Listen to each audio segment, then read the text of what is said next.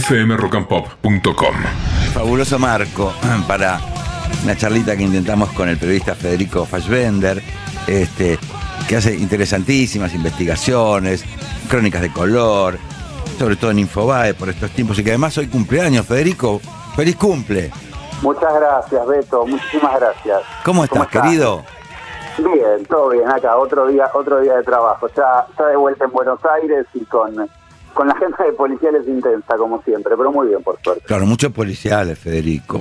Hemos levantado nota de Federico acá un montón, ¿eh?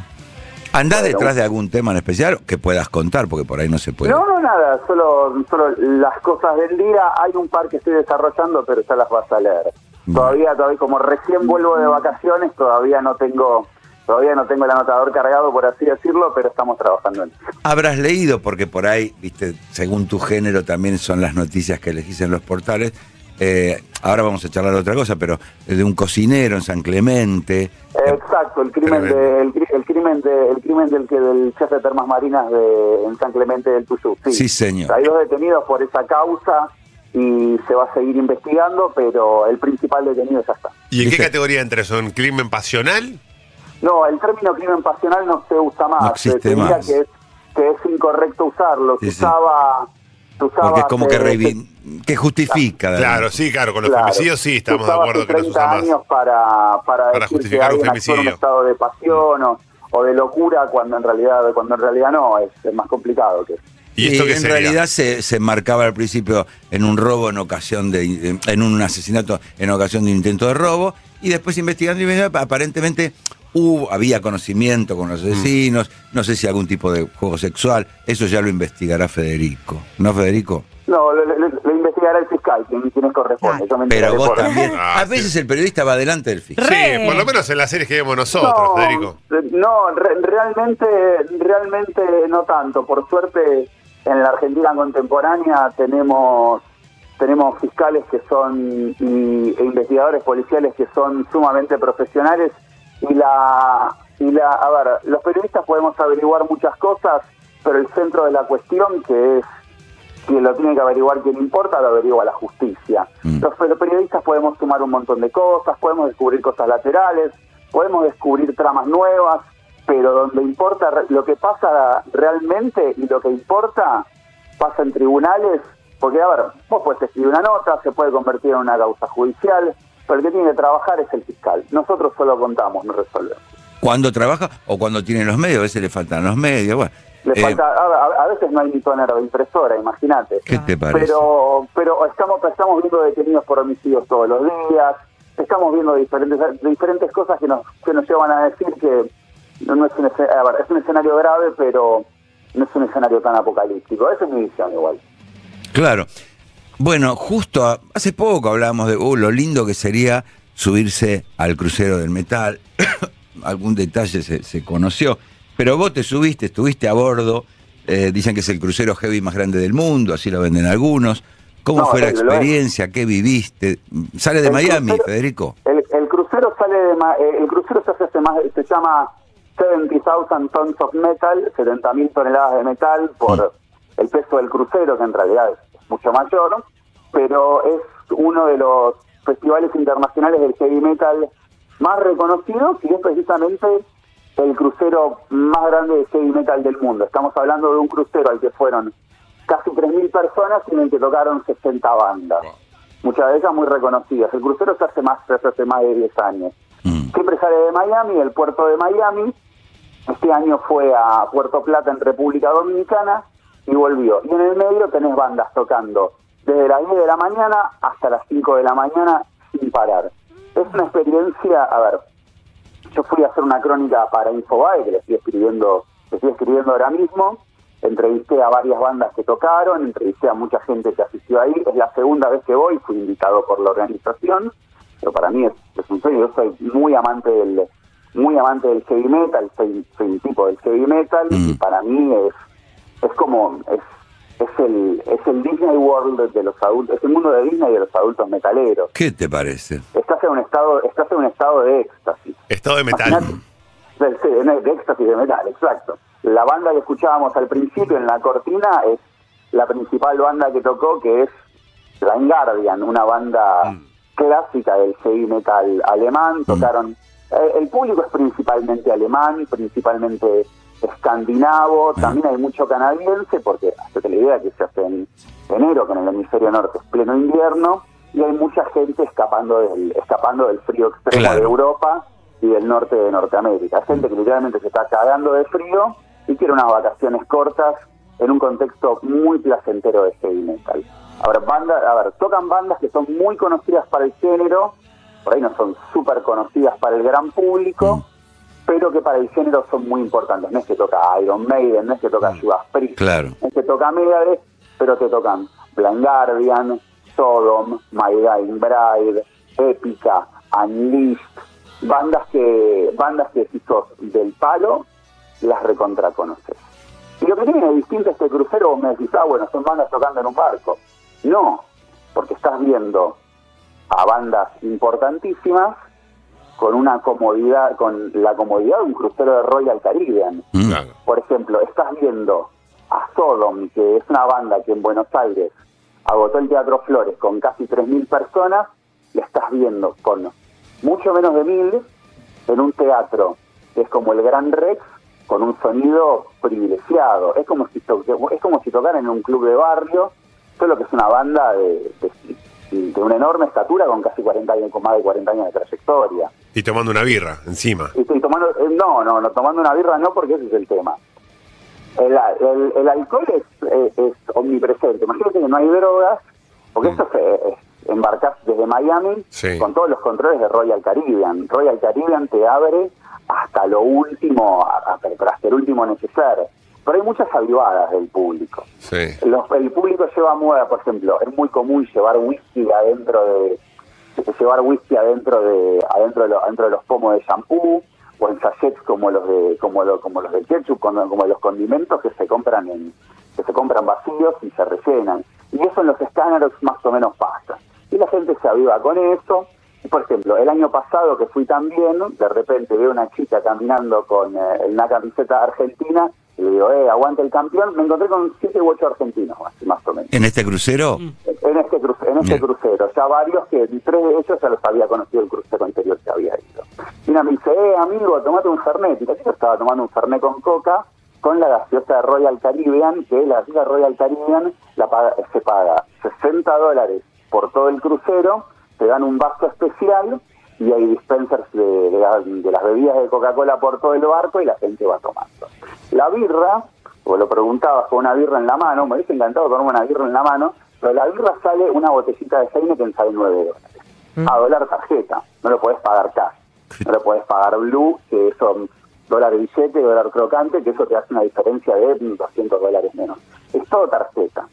De repente a las 2 de la mañana por ahí había una promo, pero seguía estando fuera del bolsillo más o menos del bolsillo argentino promedio, si te querías tomar una cantidad de cerveza interesante. Hablando con la gente, me encontraba con tipos de Finlandia que al final del crucero estaban con una cuenta de bar de 500 dólares. Claro. En general, no sé si mantienen el formato del crucero original en cuanto a gastos de comida y bebida, pero en general los cruceros manejan una tarjeta desde que subís Mm. hasta que baja y vos tomás un café o una cerveza. Con tarjeta. Todo se bancariza, como dice Federico, va a la tarjeta. para tarjeta. El, el- eh, a ver, hay, hay, eh, tenés para todas las comodidades. Un pack básico te puede salir 500 dólares, quedándote en un camarote con cuatro tipos sin ventana, en una Ah. piecita. Podés tener un camarote mucho más grande con, con balcón en la proa o en, en- en- a babor o a estribor, viendo el Caribe como un campeón. Y los precios van variando. Pero el crucero te cubre generalmente toda la comida y toda la bebida que no sea gaseosa, café de Starbucks o alcohol. Imagínate que el crucero adentro tiene un Starbucks, por ejemplo. Claro. Si te querés tomar un latte macchiato eh, o un frappuccino de Starbucks, lo tenés. Hay todas las comodidades concebibles. Hay restaurantes especiales, ten- tenés un restaurante especial de comida japonesa, tenés un casino. Bueno, te haces una idea de que en el casino cómo chupa y fuma la gente. Y claro. Fede, ¿y Tanto- ¿te cruzás con los, con los músicos en el crucero? Permanentemente. Ah, eso está bueno. ¡Qué Eso para el, para el fan es espectacular. para el, para el fan es espectacular. Están ahí, te vas a te vas a tomar un te vas a tomar un cafecito y está el tipo que vos tenías en la carpeta de la secundaria sentado al lado tuyo y te pones a charlar. Claro. Porque Qué son hermoso. metaleros como vos, no es que Mm. son Claro. a ver, no, no es que, no es que son tipos que les dejó de gustar la música. ¿Y cómo es la, la relación hombre-mujer? Porque estamos viendo acá unos videos, yo pensé que era un viaje auspiciado por los Coge Nunca, pero veo que hay bastantes chicas No, también. no, no, los, los, coge, los coge nunca van a ver van a ver otras bandas, los coge nunca. Eh, no, no, vos, vos, vos, vos, vos decís que el heavy metal es un género para virgos, pero somos virgos pero no boludos. No, no, pero Eh, por eso yo pensé que era como más de, de, de- de todo, me imaginaba de todos virgo, señor... no, no, no, a, lo- a los virgos, a los virgos no les gusta el metal, a los virgos mala gente no les gusta el metal. ¿Qué- qué? Eh, Ah, ¿Y cómo es el, el- el- hay mucha, la ver, repartija? Hay, hay, hay- hay atmósfera sexual. ok, Podemos decir que hay, po- po- podemos decir que hay levante. Yo como soy un hombre, un hombre, en pa- un hombre en pareja, esas cosas no me meto.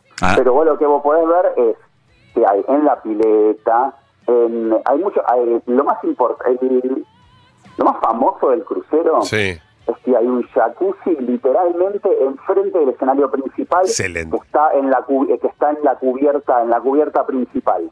O sea, vos estás viendo con la brisa del Caribe en alta mar a una banda importantísima como Blind Guardian y en el jacuzzi tenés a 10 personas, tenés a 20 personas que están totalmente de fiesta tirando agua para arriba.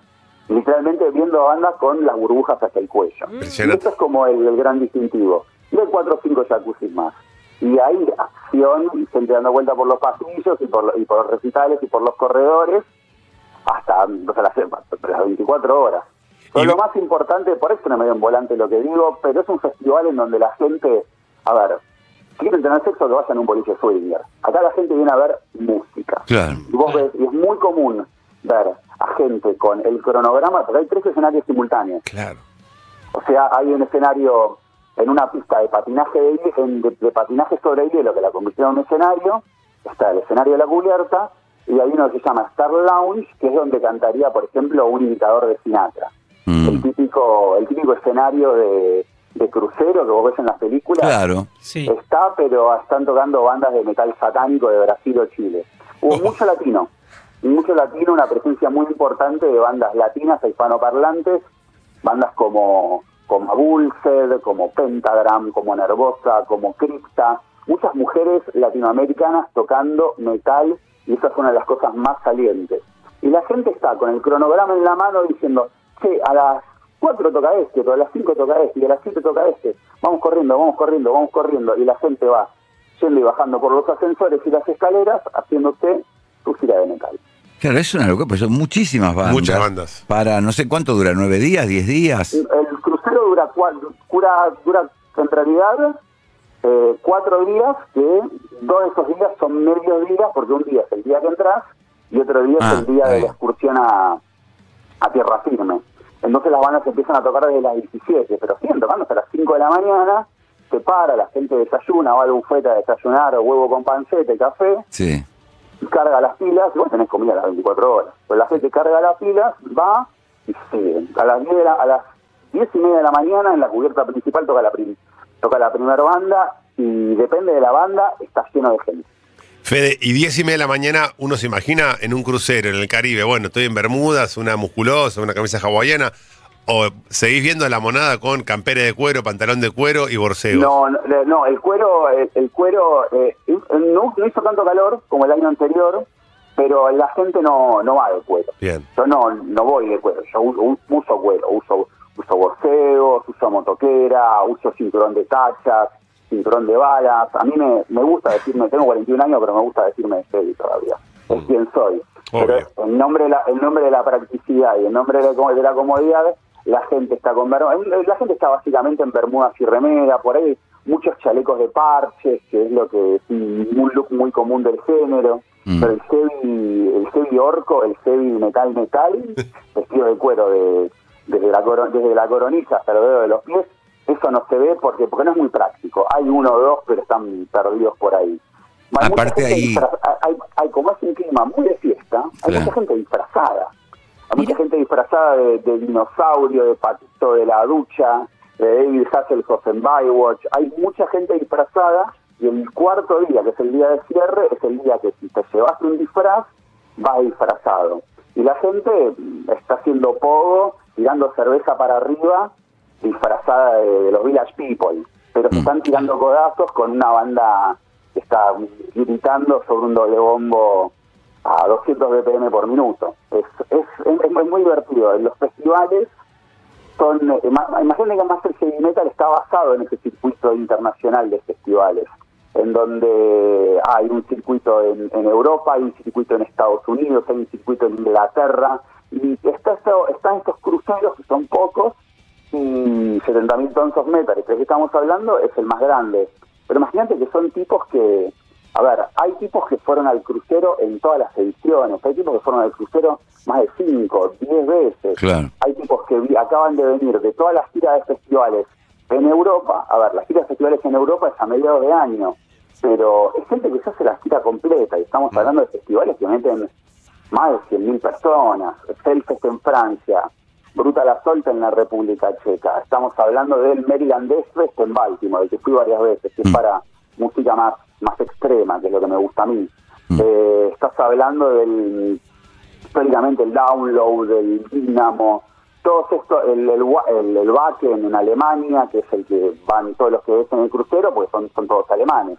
Eh, el crucero está organizado específicamente por gente alemana y sí, Andy, que es el, eh, el principal productor, es un histórico productor de, shows suizo en la zona de Alemania. Entonces, son tipos que, que, o sea, viene, viene, viene, viene muy de ese lado, viene, viene muy de ese lado, ves mucho, ves, mucho alemán, pero también hay muchísimo, hay, hay muchísima hay, hay mucho latino que también viaja, que se copa, va gente de Colombia, va gente de Ecuador, va gente de Chile, los argentinos, los del bolsillo, somos los menos. Claro. Y con, un, y, con un, y con un cronograma tan, tan repleto de cosas. Dormir debe ser una Tenés lucha. que dormir, tenés que dormir porque si no fisurás.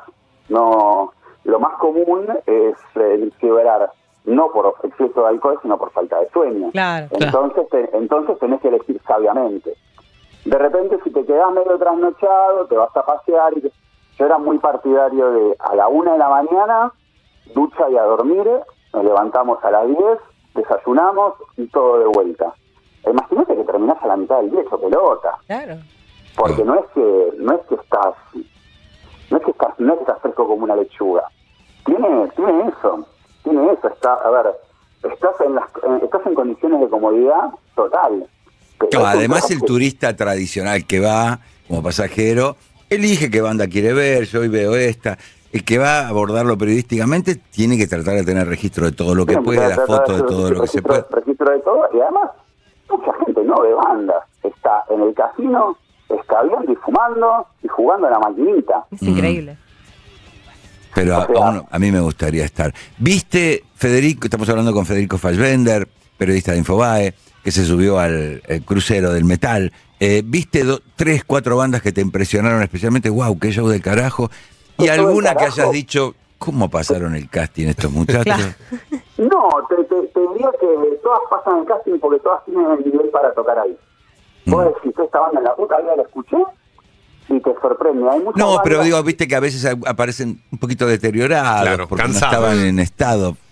Difícil. No, no. no, porque tiene una cosa, las bandas, las bandas, muchas bandas históricas, que vos decís, estos tipos tocan hace 40 años, tienen una línea de dos atrás de miembros jóvenes.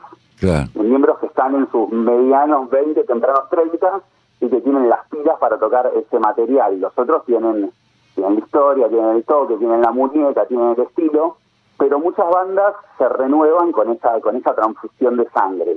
Mm. Hoy no está el batero original como Sodom, por ejemplo. Sí. Sodom tiene a su cantante, a Tom Angel Reaper, a su guitarrista histórico, que es Frank, Frank Blackfire, y a otros dos pendejos que tocan como que, que tocan que tocan como demonios, que tocan increíblemente bien, pero son más chicos que yo.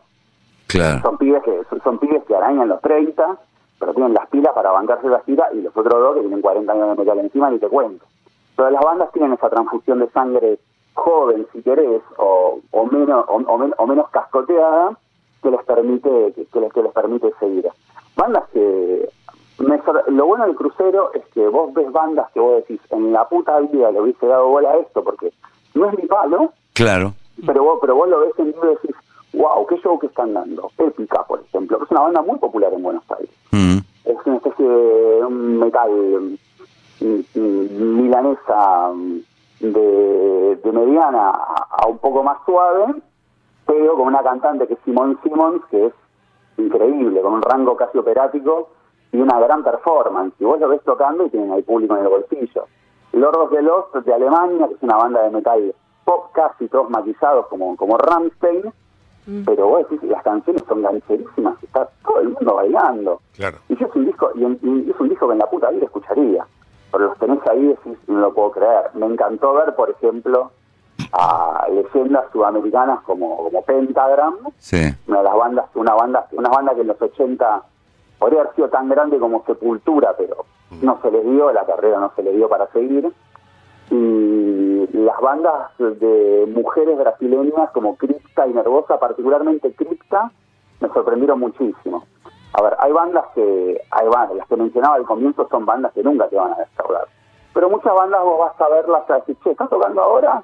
Y en vez de estar mm, boludeando, en vez de estar boludeando en el buffet, voy a ver una banda que, que en Buenos Aires por ahí no la, no la iría a ver porque no me, no me cuadra la agenda o no me copa, pero vos lo ves y decís, apa, es importante esto, con razón tienen el lugar que tienen. Ética es una banda reconocidísima. Mm. Una banda, por ejemplo, Nightwish había tocado el año anterior, Ah, mira. Y Nightwish es una banda que llenó el Luna Park Sí, sí. después de la pandemia. Son bandas que son bandas que para el público latino son muy conocidas también. Al público latino, especialmente al público argentino, le gusta mucho este tipo de metal europeo.